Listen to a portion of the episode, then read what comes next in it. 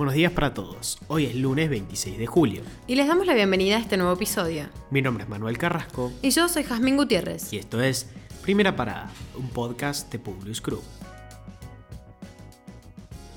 Nacionales. Se confirmaron las candidaturas de cada espacio y ya se pusieron en juego las bancas del Congreso. El oficialismo busca sumar 61 escaños en la Cámara Baja para obtener el quórum y para esto deberá mantener las 51 bancas que pone en juego y sumar 10 más. Por parte de la oposición, en primera instancia, espera mantener las 60 bancas que pone en juego y a partir de allí sumar.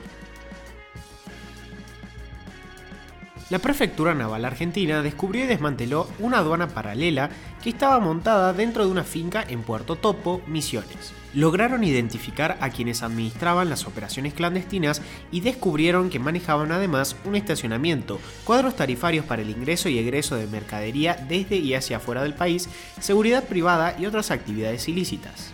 El valor de las mercancías secuestradas supera la decena de millones de pesos. Como agravante de la situación, durante el operativo se incautaron armas de fuego y dinero en moneda nacional y extranjera.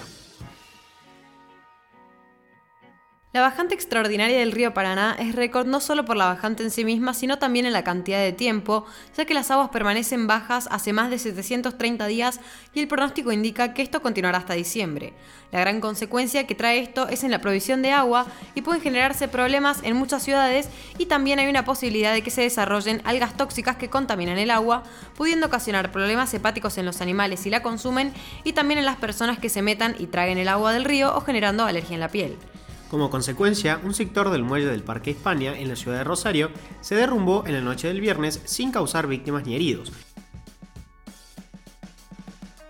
En las últimas semanas, el laboratorio estadounidense Eli Lilly y la petrolera china Sinopec se sumaron a la lista cada vez más extensa de empresas multinacionales que anunciaron su decisión de retirarse del país. En la pandemia ya suman dos docenas las compañías internacionales que concretaron o están en proceso de retirar sus inversiones en la Argentina. En el listado hay marcas conocidas como Falabella, Latam, Walmart y otras como Brightstar o Exalta. Citando una nota de La Nación, podemos mencionar algunas de las razones por las que las empresas deciden retirarse de nuestro país. Falta de rentabilidad, mal clima de negocios por la continua recesión y la crisis en que vivimos, la alta presión impositiva y los efectos de la pandemia, entre otras razones. Internacionales. Marchas en Francia contra el pase sanitario de Macron y la vacunación obligatoria. Más de 100.000 personas salieron a movilizarse en 137 ciudades para exigir libertad y en contra del pase sanitario y la vacunación obligatoria de los trabajadores de la salud, que fueron algunos de los planes anunciados anteriormente por el presidente francés. Lo relevante del pase sanitario es que sin él no se puede, por ejemplo, ingresar a lugares como restaurantes, centros comerciales o cines, asistir a eventos o visitar a un menor en un hospital. India sufre el impacto de una ola de lluvias sin precedentes que han dejado más de un centenar de fallecidos y decenas de desaparecidos. Este domingo redobló los esfuerzos de búsqueda y rescate en varias zonas del país. Las autoridades sitúan hasta ahora entre 110 y 140 la cifra de fallecidos solo en un estado a causa de los distintos accidentes derivados de las lluvias y las inundaciones. Alrededor de 400 efectivos de la Fuerza Nacional de Respuesta a Desastres fueron transportados por aviones de la Fuerza Aérea junto con 40 toneladas de equipos de rescate hasta localidades que quedaron totalmente incomunicadas. En algunos sectores se requiere botes para evacuar a las personas y llevar alimentos y agua potable.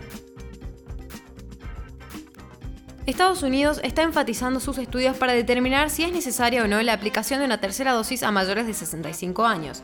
La celeridad de la creación de una vacuna ha hecho de su aplicación un estudio constante que continúa vigente. Por el momento no se considera necesaria la aplicación de una tercera dosis, pero no se descarta que esto cambie a futuro.